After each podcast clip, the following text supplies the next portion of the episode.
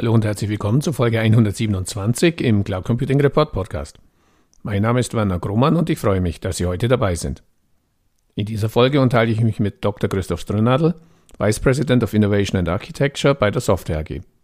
Im Mittelpunkt unseres Gesprächs steht das GaiaX Lite Projekt Eupro Gigant.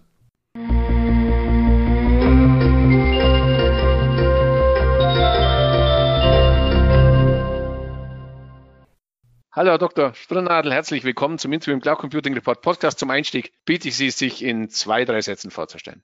Ja, vielen Dank für die Einladung. Mein Name ist Christoph Strunadel. Ich sitze hier im schönen Wien in Österreich, arbeite aber seit 15, äh, 16 Jahren in einer globalen Rolle für die Software, geht im zweitgrößten deutschen Softwareunternehmen. Ich bin dort aktuell im CTO-Office äh, für das Neue äh, zuständig. Der Titel ist offiziell Vice President Innovation and Architecture.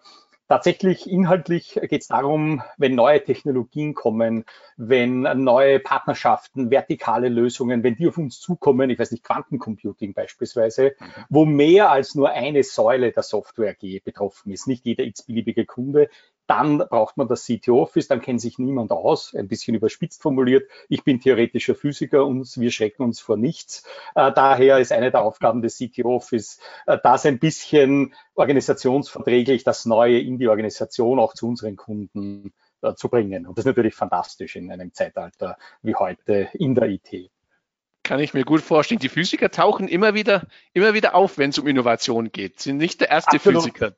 Ah, das ist ein geheimes Völkchen. Ich glaube, die Physiker, ja, ja, die sind, äh, also die sind einfach sehr quick äh, beim Denken. Also die, die stellen sich sehr rasch auf neue Situationen ein und freuen sich über Veränderungen. Damit sind wir ja eigentlich schon beim Thema. Sie sagten, es geht um Neues und um etwas Neues geht es auch bei unserem heutigen Gespräch. Im Mittelpunkt steht das GAIX Lite-Projekt Eupro Gigant, europäisches Produktionsgiganet zur kalamitätsmindernden Selbstorchestrierung für Wertschöpfungs- und Lernökosysteme. Langer Titel, komplexer Titel. Was steckt dahinter? Ah, dieses Leitprojekt äh, kann man wirklich fantastisch anhand dieses zugegeben ein bisschen sperrigen Titels äh, aufreißen. Das Wichtigste ist äh, das Produktionsgiganetzwerk, also Eupro Gigant.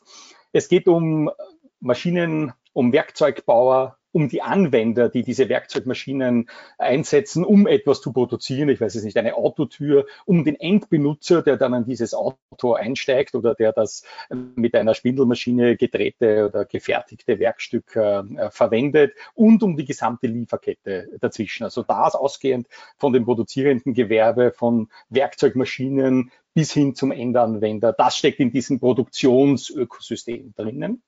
Dieses äh, Gigant ähm, stellt ab auf ein Netzwerk, wo diese verschiedenen Akteure miteinander vernetzt werden. Natürlich Internet gibt seit äh, Urzeiten, das World Wide Web gibt und natürlich kann man sich E-Mails äh, schicken und Files austauschen irgendwo. Aber es geht um das Ganze auf eine höhere Stufe äh, zu legen. Und das scheint äh, relativ schwierig zu sein. Es gibt seit 2015 Bestrebungen, Datenräume und ähnliches das zu teilen. Wir werden, glaube ich, auch über Gaia X reden. Also da ja. gibt es einfach Hürden und die möchte, diese Hürden möchte das äh, Projekt äh, überwinden. Und zwar nicht so, wie die Amerikaner das machen. Deswegen ist europäisch ganz wichtig. Ein Amerikaner erfindet eine große Plattform, Facebook, Google, Amazon, stellt sie hin, alle schließen sich an, du nimmst meine Standards und tschüss. Das wollen wir aber in Europa nicht, abgesehen von äh, Privacy und Cloud Act. Äh, äh, auch die, es geht auch um die digitale Souveränität. Bei Microsoft mhm. ist äh, vor einigen Wochen das Anmeldesystem ausgefallen. Ja, 30 Prozent auch der mittelständischen Unternehmen stehen, können sie nicht anmelden. Das ist ja ein Irrsinn, wenn man da, da steht die Fabrik. Also weil Microsoft jetzt hat einen Fehler gehabt, aber was ist, wenn der Präsident Trump Nummer zwei äh, sagt, die deutschen Autobauer, die Zölle mag ich jetzt nicht, jetzt erpresse ich sie mal und die Lieferkette steht und das ist nicht nur fünf Tage wie im Suezkanal. Also da ist dieser europäische, dieses europäische Verständnis, dieses dezentrale Ökosystemverständnis ähm, ganz wichtig. Und noch ein Punkt gegen die Plattformökonomie, nämlich auf diese Single, diese großen Datenkraken, mhm. das steckt in diesem ein bisschen sehr wissenschaftlich formulierten kalamitätsmindernden Selbstorchestrierung. Die tatsächliche Einsicht ist, dass man in den heutigen ganz, ganz komplexen Zeiten Seiten nicht mehr auf einen Zentralismus aller Kommunismus und zentrale Planwirtschaft setzen kann. Das geht auch bei einer Plattform nicht. Man muss diese lokale Intelligenz draußen in der Fabrik heranziehen. Aber mhm. hier, und dafür brauchen wir das, dieses Netzwerk, auf Basis einer allgemeinen Datenübersicht, nicht nur lokal optimieren, das haben wir jetzt gemacht die letzten 30 Jahre. SAP mhm. ist ausoptimiert, meine Spindelmaschine ist ausoptimiert. Das heißt, jetzt hole ich Dinge nur noch im Gegenüber, im Austausch mit dem Gegenüber. Und kalamitätsmindernd ist ein bisschen eine Anleihe Green Deal der EU aus der Waldwirtschaft. Wenn man dort falsch äh, in der Waldwirtschaft äh, äh, Monokulturen hat, dann ist man sehr anfällig äh, gegenüber Einzelstörungen. Also der Borkenkäfer 80 Prozent des Waldes kaputt äh, beispielsweise. Und das nennt man dort eine Kalamität. Suezkanal steckt ein Schiff fest, vier Tage lang. Die Supply Chain ist acht Monate lang disrupted und keiner kann es lösen. Uh, was habe ich da? Keine Resilienz ist das Gegenteil von Kam Kam Kalamitätsmindern. Dahinter steckt auch natürlich, es gibt handfeste wirtschaftliche Ziele, warum man da mitmachen soll, also Produktivitätszuwächse, ähm, Produktionskostensenkungen, Energieeffizienz, das steckt alles in diesem, ich möchte mehr Resilienz bauen, aber das geht nicht mehr alleine. Und dafür braucht man eben dieses Netzwerk. Und Wertschöpfung und Lernökosysteme. Wertschöpfung ist klar, da geht es um die äh, Vernetzung. Und das ist jetzt auch wichtig. Wir haben zwei Arten von Vernetzung. Das ist nämlich noch ungelöst in vielen Fällen von der Werkzeugmaschine, vom Sensor bis zu dem Produktionssystem, bis zur IT.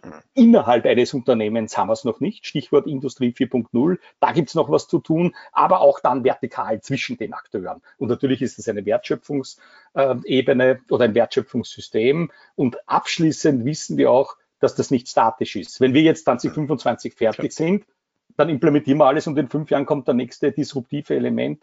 Nein, wir wollen auch eine Wissensdatenbank aufbauen, wo man auf einer höheren Ebene draufschaut, was haben wir denn gemacht, damit man dann in, in, in 10, 15 Jahren vielleicht etwas anderes aufbauen kann auf diesem Produktionsgiganetzwerk.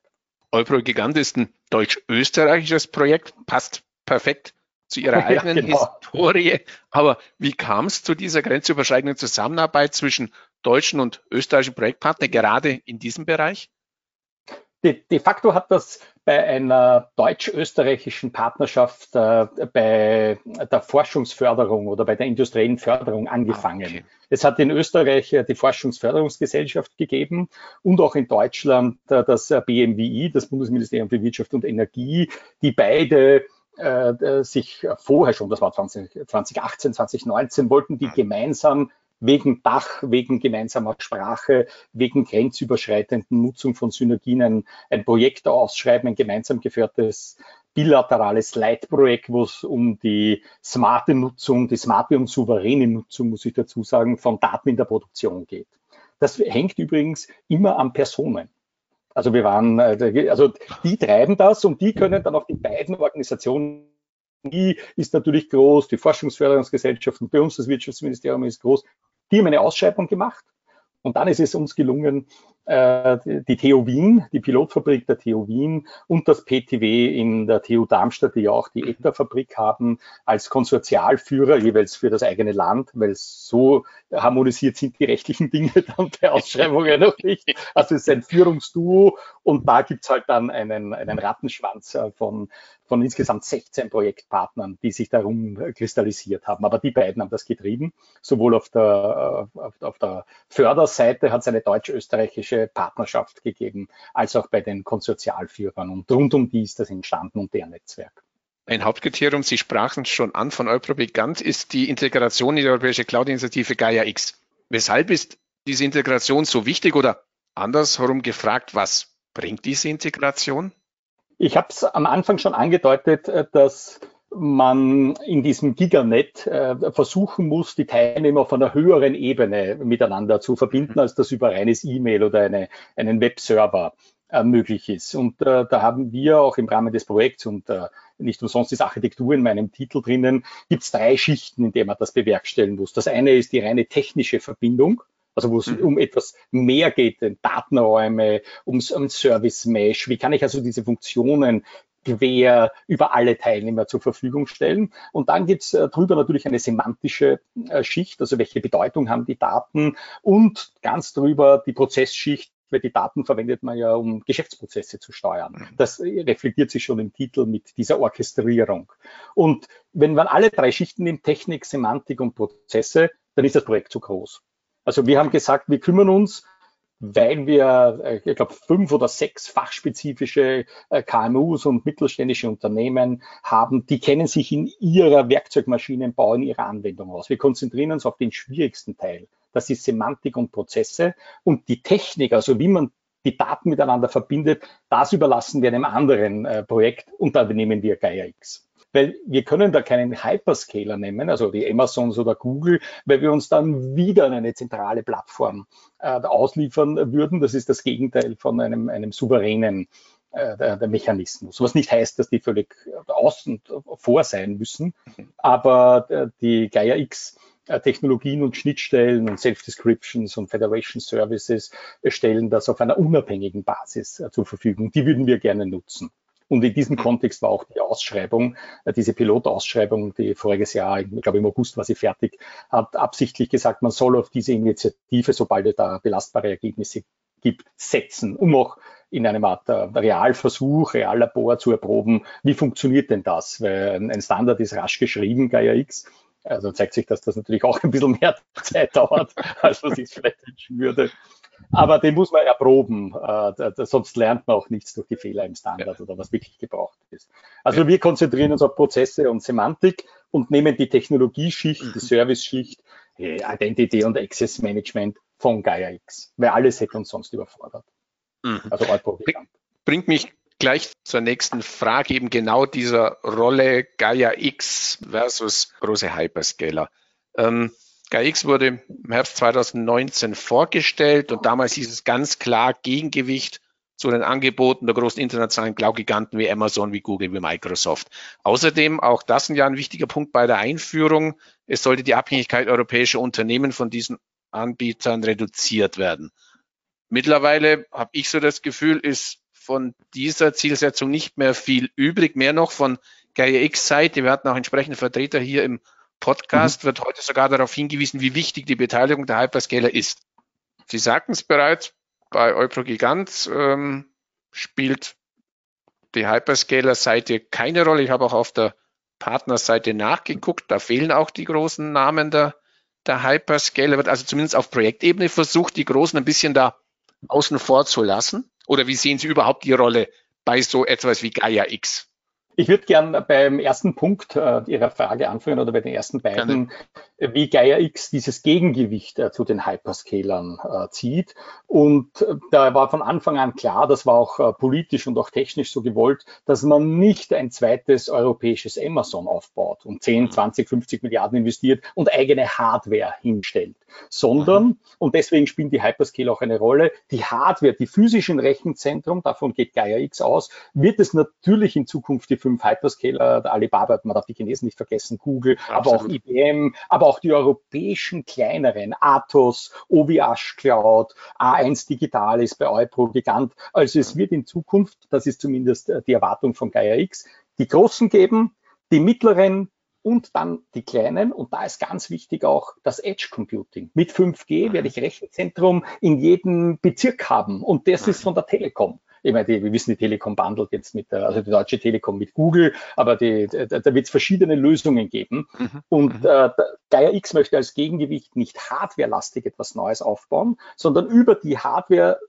die zum Teil europäisch, zum großen Teil natürlich auch international über die großen Hyperscaler reinkommt, eine Schicht legen. Ein, und das ist ein Daten- und Service-Mesh, würde ich sagen, wo man das oberhalb dieser Schicht miteinander verknüpft Gigantdaten, Gesundheitsdaten und ähnliches. Und das ist das Gegengewicht äh, zu den Hyperscalern. Okay. Und die Abhängigkeit wird reduziert.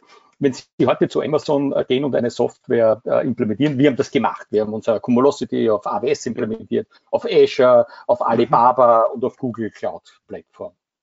Soll ich Sie nicht sagen, ist ein Horror. Das ist zwar nominell alles dasselbe, S3, aber sie haben ganz, ganz wenig Synergien. Also, okay. wir würden uns viel mehr Synergie wünschen. Und da kann Gaia X ansetzen. Also wenn ich Services habe, die nicht direkt auf AWS beruhen, sondern auf dieser äh, Gaia X-Schicht, dann bin ich unabhängig. Weil wenn dann AWS, und das ist auch der Grund, warum die Hyperscalers mitmachen, nicht nur wegen des Know-hows, das sie durchaus einbringen können, aber mhm. die wissen, dass sie dem Cloud unterliegen. Und die deutsche Bundesregierung wird vertrauliche Daten nicht zu Amazon geben. Und auch mhm. wahrscheinlich nicht zur Deutschen Telekom, wenn dort Google-Software dahinter ist. Natürlich okay. gibt es dort ein Backdoor. Das ist ja mhm. jeder naiv, der glaubt, Huawei hat die, bei 5G hat kein Backdoor drinnen. Entschuldigung, da hat man nichts gelernt äh, nach Snowden. Das heißt, die Lösung ist, kritische Daten und da die Wahlfreiheit zu geben den Unternehmen und das Transparenz zu machen. Ja, natürlich laufen wir auch auf AWS. Wir laufen mhm. aber auch auf äh, der österreichischen Telekom oder bei der mhm. Telstra. Und diese. Wahlfreiheit, das ist ein bisschen der, der, der Punkt auch, äh, warum der Gaia X eine Berechtigung hat, also nicht mhm. Infrastruktur, sondern über diesen Portabilitäts-Layer, ähm, Interoperabilitätslayer. Und der Grund, warum wir die nicht im Projekt brauchen, ist, weil ja Gaia X diesen Standard bringt. Diese Gaia X-Schicht hat ja genau den Standard, damit und deswegen ist äh, der Amazon auch dabei. Die wollen natürlich auch wissen, wie dieser Standard geht. Natürlich wollen sie es auch beeinflussen, damit mhm. das jetzt nicht völlig aufwendig ist und ja. werden nicht Zusätze machen. Aber letztendlich, und man weiß das auch aus Frankreich, AWS-Kunden in Frankreich haben AWS schon weit gebracht, äh, Zugeständnisse zu machen. Mhm. Wer das betreibt, wie weit das wirklich ist. Natürlich den Cloud Act kann auch AWS nicht aushebeln und wenn die, äh, wenn die, äh, wenn die europäischen Geschäftsführer von amerikanischen Unternehmen sagen, wir schwören Stein und Bein, das ist noch nie vorgekommen, die müssen lügen. Also ich werfe das jetzt nicht vor, aber man darf gar nicht bekannt geben oder man weiß es gar nicht, wenn man die Daten weitergegeben hat. Das ist das Gegenteil von Souveränität und manchmal macht ja das nichts. Manchmal will man eben diese Wahlfreiheit haben und da mhm. nehmen wir Gaia X. Und dann kann man sich überlegen, ob die Maschinendaten, die man, äh, die man teilt, äh, über Amazon laufen oder über A1 äh, Exoscale, weil das ein rein österreichisches oder ein rein europäisches Unternehmen mhm. ist. Das heißt, okay. die, ähm, das, die, für uns ist wichtig, dass Cloud-Provider dabei sind, mhm. damit die, wir wissen, wie das funktioniert, auch wie die Standards sich umsetzen die, die Hyperscaler müssen wir jetzt da nicht in dem Projekt unbedingt fördern. Und, und, naja, nein, wir haben sie automatisch mit GAIA-X dabei. Ist klar, ist klar. Also insofern, äh, ich weiß auch gar nicht, ob die förderbar wären, sage ich ganz ehrlich. Das ist eine gute, ist eine gute Frage, aber würde sicher zu weit führen. Ähm, Cloud Act, ja. DSGVO hatten wir mehrere, auch Juristen hier schon im Podcast. Also wie gesagt, wer da nochmal nachhören ja. möchte, da haben sie sich nicht weit vorgewagt. Das wird auch mittlerweile ja von, von juristischer Seite ganz klar ja, bestätigt, dass es natürlich für amerikanische Unternehmen äh, erforderlich ist, äh, den, den Cloud Act einzuhalten, egal jetzt, wer da gerade politisch an der, an der Macht ist. Aber lassen Sie mich auf zwei Punkte noch ähm, doch nochmal eingehen. Technisch äh, kann ich Ihnen folgen, dass Sie sagen, klar, wenn wir mit Gaia X diesen, diesen Oberlayer haben, ist letztendlich egal, ob das Blech darunter, ich sage das mal etwas vereinfacht, bei AWS ist, bei einer ja. A1 oder bei einer deutschen, bei einer deutschen Telekom. Auf der anderen Seite ist natürlich alles ein Markt und der Cloud-Markt ist derzeit unglaublich in Bewegung. Die Hyperscaler wären nicht die Hyperscaler, wenn sie sich nicht schon ein ja. Riesenstück vom Kuchen abgeschnitten hätten. Ähm, besteht nicht doch irgendwo die Befürchtung, Sie sprachen es ja selber auch an, auch die Software AG, Ihr eigenes Unternehmen hat ja auch diverse Lösungen Klar, ja. Zu AWS migriert, zu Azure migriert. Also ja. besteht nicht die Problematik jetzt für das, ich sage es jetzt mal, mittelständische Produktionsunternehmen, dass einfach derzeit der Microsoft, der Google, der Amazon einfach da ist und natürlich sagt, it's my platform, aber immerhin hat er eine. Das äh, glaube ich nicht. Ich glaube schon, dass für manche äh, Anwendungen natürlich auch der Mittelstand äh, zu, zu Amazon gehen kann, aber zu, oder mhm. zu Google. Die, die, Schwierigkeit, wenn man als besonders als kleines Unternehmen in so eine große äh, Service Cloud oder IaaS oder Plattform as a Service geht, ist, dass ähm, die einfach 500 äh, Services anbieten mhm. und äh, nicht wissen, und ich weiß als Mittelstand aber nicht, welches äh, von diesen Services soll ich nehmen. Das heißt, die Architekturfrage. Wie schaut meine Anwendung aus? Wenn Sie bei Amazon Storage-Lösungen äh, auswählen, gibt es 40. Wenn Sie äh, Container-Orchestrierungen nehmen und alle sind miteinander nicht kompatibel. Das heißt, wenn Sie da am Anfang einen Fehler machen in der Architektur, müssen Sie nach einem halben Jahr äh, die Architektur ändern. Und das will sich ja niemand leisten. Und da haben natürlich lokale, also für manche Anwendungen, lokale äh, Cloud-Anbieter nicht nur den Vorteil, dass das Angebot überschaubarer ist. Dieses Angebot kann natürlich auch vertikal zugeschnitten sein. Wenn man föderale Lernmodelle in, ähm, in, in der Produktionsindustrie oder, oder Sensordatenweiterverarbeitung, ich glaube nicht, dass, äh, dass Amazon äh, sich in diese äh, spezifischen DIN-Normen und ähnliche Produktions-CAD-Normen versteift oder Anbindung von IoT-Plattformen. Da sind sie, bleiben die alle generisch sehr stark im Business-to-Consumer-Bereich. Und dort äh, gibt es eine Nische, äh, absolut auch äh, für, die, für die europäischen Cloud-Anbieter, weil die viel näher am Kunden sind natürlich, einfachere Lösungen, vertikal ausspezifizierte Lösungen äh, anbieten können und damit äh, zwischen den äh, Cloud-Anbietern, den Hyperscalern äh, sicher auch flexibler agieren können. Und auch preislich ist das Delta jetzt, äh, muss man sich das schon auch anschauen, der Cloud-Anbieter ist jetzt nicht so viel billiger. Im Gegenteil, wenn Sie das 100 äh, Prozent äh, der Zeit mieten, äh, dann ist das äh, höllisch teuer. Abgesehen davon stellt sich für ein mittelständisches oder kleineres Unternehmen sofort die Frage, welche von den 150 CPU-Typen nehme ich denn? Und wie mhm. berechne ich denn in meinen IO äh, per Seconds Count? Das ist ja nicht mhm. mehr überschaubar. Also hier also klar, natürlich für die Software, klar können wir das machen, weil wir 5000 Mitarbeiter. Aber wenn sie kleiner sind, dann erleben, äh, können die, die, die bisschen die höhere Veredelungstiefe der, der, der Atos, äh, der OVH Cloud und der A1 Digital Exoscale, die haben da absolut noch ihre Berechtigung. Mhm. Wirklich, ein spannender, ein spannender äh, Input, weil wie gesagt, in der Tat werden ja auch die, die Hyperscaler, wir hatten ja auch eine Amazon, eine, eine, eine ja, äh, Microsoft hier schon im Podcast, die werden natürlich nicht müde, einfach zu sagen, ja, wir bauen, ich habe die Zahl jetzt auch nicht im Kopf, waren schon aus dem letzten Jahr, pro Tag fast ein bis zwei neue Services auf. Aber da ist dann wirklich die Masse eben für den, für den mittelständischen Produktionsbetrieb, ist einfach dann, nützt am Ende gar nichts, weil es einfach nur Masse ist, aber ihm eigentlich genau. bei seiner Entscheidung nicht weiterhilft. Exakt, richtig, ja. Und diese, äh, dieses Wissen äh, wird immer weniger am Arbeitsmarkt zur Verfügung stehen. Ich glaube mhm. jetzt, also heuer in Österreich und auch in Deutschland ist das erste Jahr, wo die absolute Zahl an verfügbaren Arbeitskräften, unabhängig ob sie beschäftigt sind oder nicht, zurückgeht. Ja. Und bei den Smart, bei den IT-Services ist das noch viel ärger. Die, die Jugendlichen heute wollen noch eine andere Work-Life-Balance. Das ist übrigens auch ein Thema. Wir haben einen Generationenbeirat in dem Eupro-Gigant-Netzwerk, okay. wo sich um die Zukunft des Arbeitens und ähnliches, daher auch diese Wissensdatenbank, äh, Gedanken mhm. macht. Bei den 20 Jahren schaut es ganz anders aus. Da hat niemand mehr die Ressourcen, um die 250 oder 500 Services von Google äh, auseinander zu glauben. Oder da gibt es mhm. welche, die sind so teuer, dass sich's nur im Netzwerkverbund, daher Wissensdatenbank, gemeinsame europäische Standards, auszahlt. Da muss man zusammengehen. Mhm. Einen Punkt, den ich noch mal kurz vertiefen möchte, weil Sie ihn auch schon ansprachen. Sie sagten, ein Standard ist schnell geschrieben, mussten dann auch schmunzeln, ähm, weil ein Vorwurf, äh, der halt gerade auch bei so Initiativen wie Gaia X immer wieder kommt, ist natürlich, ja, wie soll man es nennen, das Zeitmanagement, äh, die, die Geschwindigkeit, die Geschwindigkeit.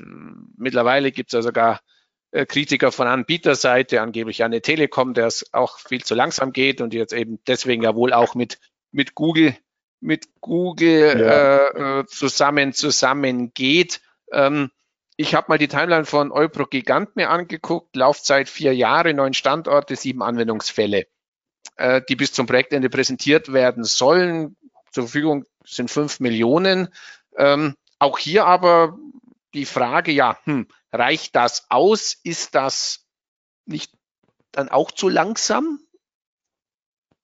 Warten Produktionsunternehmen, ja. warten unter Produktionsunternehmen so lange oder gehen es nicht vielleicht dann doch zu Microsoft? Nein. Ähm, also, also erstens, es sind ja schon ein paar große Produktionsunternehmen in der Automobilbranche, ohne jetzt den Namen äh, äh, zu nennen, sind ja schon zu Hyperscalern gegangen. Da können Sie alle nennen, weil die sind ja alle, sie sind ja alle dabei. Also. Aber der limitierende Faktor ist nicht die Größe des Hyperscalers, sondern okay. die Tiefe des Maschinenbau-Know-hows, des okay. wissenschaftlich plus fachprofessionellen äh, Know-how. Wenn Sie nicht wissen, was eine Spindel ist, und mhm. wie genau eine Spindel und das umgebende Spindelgehäuse aufeinander abgestimmt sein müssen, dann können Sie nicht einmal diskutieren mit, einem, mit den Gebrüdern Heller. Weil dann brauchen Sie einfach, äh, dann sagen Sie, ja, bitte, dann fang hinten, wenn wir eine Pilotfabrik, dann gehen die mhm. Lehre, dann bist du ein Azubi die ersten zwei Jahre. weil ich kann nicht einmal mit dir reden. Da geht es um Passgenauigkeiten. Du, du kannst nicht okay. einmal ein CAD-Programm bedienen. Du weißt mhm. doch nicht einmal, was dann die Schritte sind. Und darum geht's. Um das fruchtbar zu machen, da braucht man nicht Millionen Leute und auch nicht Milliarden an Förderung. Natürlich, mhm. äh, Microsoft gibt äh, pro Jahr so viel äh, Förderung aus wie das Europe Horizon äh, in der ganzen EU. Das ist ja ein Absolut. Wahnsinn. Das sind ja wir ganz, äh, ganz weit hinten, nämlich 10 Milliarden ungefähr. Mhm. Aber das Know-how ist der limitierende Faktor. Und in das investieren wir. Und äh, da braucht man nicht so viele Leute. Weil kluge Köpfe, drei, vier, fünf, die schaffen das dann schon. Die brauchen natürlich ein, ein, ein langes Know-how. Also mhm. das genügt nicht, jemanden von der Universität zu holen, schon auch für gewisse Sachen. Ja. Aber da muss man aus der Praxis kommen, auch die Probleme äh, erkennen, weil sonst bringt man auch nichts weiter im Maschinenbau. Es sind ja äh, Maschinen im Einsatz, wir nennen das Brownfield, die seit 30 Jahren ihren Job machen. Die sind auch ausoptimiert. Aber wie bringe ich die an die IoT-Plattform? Ja. Da hilft ja. kein Microsoft oder AWS.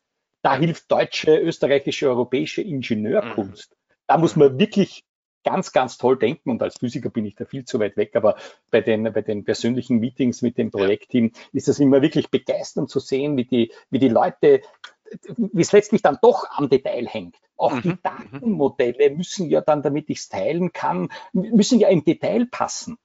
Mhm. Also mein Sohn studiert Maschinenbau, da weiß ich, das kann man nicht einfach sagen, naja, das ist halt ein Getriebe. Ja, hallo, das ist ein Steckengetriebe, ein Wendelgetriebe, das geht überhaupt nicht. Es gibt weiß nicht, 20 Arten von Kugellager. Und wir ja, sagen, ja. naja, dann haben wir halt im digitalen Zwilling haben wir halt beschreiben wir halt Kugellager. Der sagt immer, mit dem fange ich nichts an. Das, das mache ich, weiß nicht, am Sonntagvormittag beim Kaffee trinken, diesen Digital Twin. Aber der nützt uns nichts mehr. Okay. Das heißt, man muss wirklich in die Tiefe gehen und dann auftauchen. Und da hilft uns äh, die Förderung immens, äh, dass äh, nämlich vor allem auch diese, diese, es fällt mir nur, diese Verästelungen, die Verwicklungen, tatsächlich auch, wir wollen ja was produzieren. Also am Ende muss es ja Demos geben. Die Use Cases sind die Anwendungsfälle, die wir demonstrieren wollen.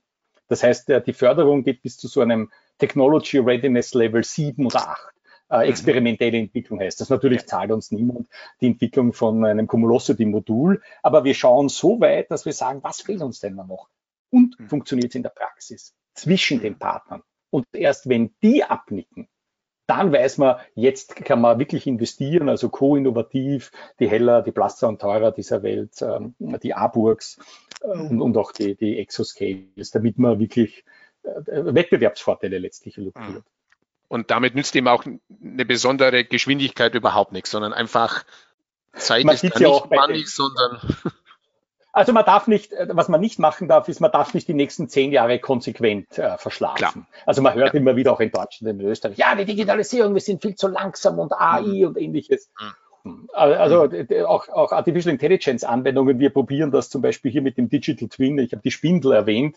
Eine mhm. Spindel ist perfekt. Also das ist ein Ding wie das Bohrfutter einer Bohrmaschine, nur auf einen Tausendstel Millimeter genau geschliffen. Das dreht sich und da spannt man andere Werkzeuge, Bohrer oder Fräsen oder was auch immer ein. Das heißt, wenn ich auf ein Tausendstel Millimeter genau bohren möchte, als Anwender von so einer Spindel, dann muss die mhm. Spindel auf einen halben Tausendstel genau geschliffen werden. Das ist extrem aufwendig. Deswegen weiß man, hey, die, diese Spindel ist links oben, ich, ich, bin kein Maschinenbauer, also man kreuzige mich jetzt, links oben ist die unwuchtig, aber pass auf, ich habe da hinten vor einem halben Jahr am Lager ein Gehäuse gefertigt, mhm. das war da ausgewölbt. Mhm. Und wie finden Sie das heraus? Heute müsste man mühsam eine neue Spindel natürlich viel, ist nicht resilient, weil das dauert dann wieder zwei Monate oder etwas. Wenn man dieses Bauteil-Matching mit Artificial Intelligence machen könnte, dann ist man flott. Oder man, man spart sich extreme Kosten, nicht zuletzt mhm. natürlich auch, auch CO2-Produktion dabei, apropos. Absolut. Also das, äh, das ist, und da, da muss man im Detail den Digital Twin äh, wirklich mhm. äh, auf tausendstel Millimeter genau messen und, und vermessen haben. Da kann ich nicht sagen, ja, was ist denn die Nummer des Werkstücks und halt die klassischen, wie sich ein E-Tailer halt vorstellt, dass ja. so ein Werkstück mit fünf Attributen beschrieben wird und passt schon. Das passt eben genau nicht. Oder ist viel ja. zu wenig. Ja. Oder zu wenig, genau. Ja, aber es ist absolut zu wenig und hilft dem Ingenieur nichts, ja. Das, das ist, es ja, das ist es und das soll ja am Ende, soll ja am Ende dann passieren. Lassen Sie mich ganz kurz noch auf einen Aspekt äh, zu sprechen kommen, der mir im, im, in der Vorbereitung einfach auffiel. Sie sagten es ja aus Ihrer Vorstellung, wenn Sie sich nicht gerade um Eupro Gigant kümmern, arbeiten Sie für die Software AG. Da stellt sich die Frage, was verspricht sich Ihr Arbeitgeber, ja ein typischer Softwarekonzern von einem derartigen Engagement? Das sind äh, zwei wesentliche Elemente. Das eine ist, wir haben ja selber als Software horizontale Plattformen, also okay. eine Integrationsplattform, eine IoT-Plattform und äh, die müssen wir in verschiedenen Standardisierungssettings erproben. Und eins davon, wo wir natürlich auch einen First Mover Advantage haben möchten, ist, wir möchten äh, untersuchen, äh, wie aufwendig ist es, die Cumulosity IoT-Plattform auf Gaia X Standards, auf einem Gaia X compliant äh, Infrastructure as a Service aufzubauen. Das ist das Erste.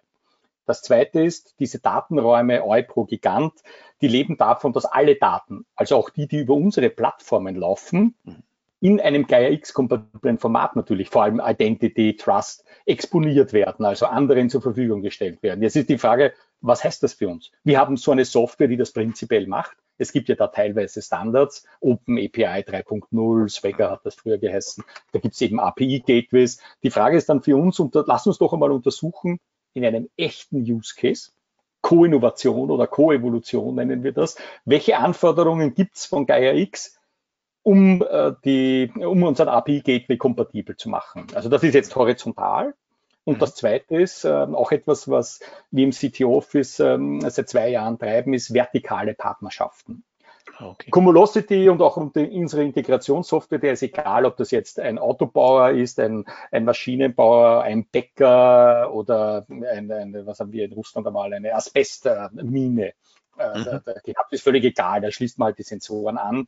Aber den Kunden, unseren Kunden ist es nicht egal, weil der möchte nicht eine generische, äh, ein generisches Dashboard sehen, sondern er möchte seine KPIs sehen, die vertikal unterschiedlich sind. Ich habe mal einen Water Management, also für Wasserzähler, äh, Solution Accelerator in Australien gebaut, auch was ganz was Neues. Da, da, muss man eben sich überlegen, was sind die Dashboards für ein Wasserwerk oder für den Kunden. Und da ist das vertikale Know-how äh, dieser produzierenden Industrie, des produzierenden Gewerbes für uns der zweite Angelpunkt, warum wir an so etwas äh, teilnehmen. Und für mhm. uns ist es ganz klar als ein Wettbewerbsvorteil. Wenn wir früher sind als unsere amerikanischen äh, Konkurrenten, äh, dann, die, die, sich gar nicht engagieren beispielsweise, äh, dann, dann heißt das was. Also dann ist das für uns, äh, lässt sich das auch in Geld übersetzen. Mhm. Ja, dann lassen wir uns abschließend den obligatorischen Blick in die Kristallkugel werfen. Über die Rahmendaten von Olbra Gigant haben wir gesprochen. 2025 werden, wenn alles so läuft wie geplant, die sieben Olbra Gigant Anwendungsfälle verfügbar sein. Wie soll es dann weitergehen?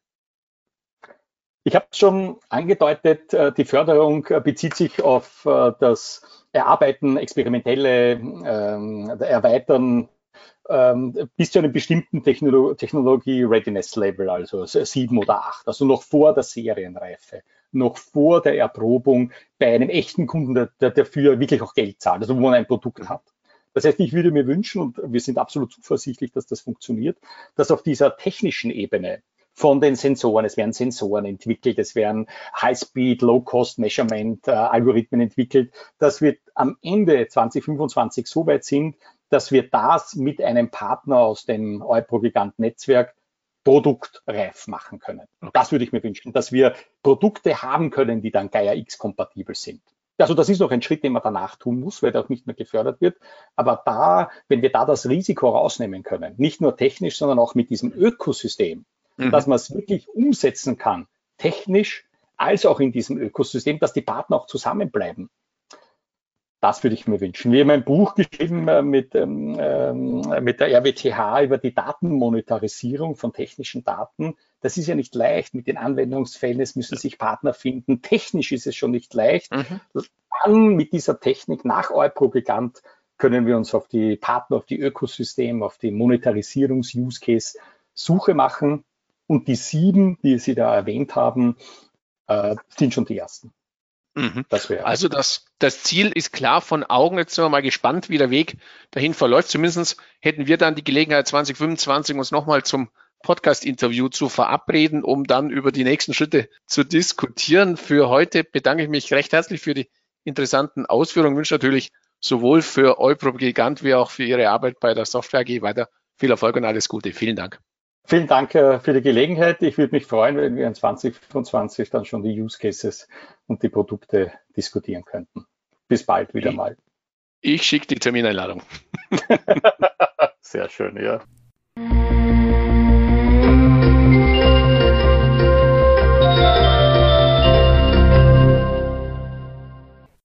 An dieser Stelle herzlichen Dank für Ihre Aufmerksamkeit. Die Shownotes dieser Folge finden Sie im Cloud Computing Report Podcast unter www cloud-computing-report.de-podcast-folge-127.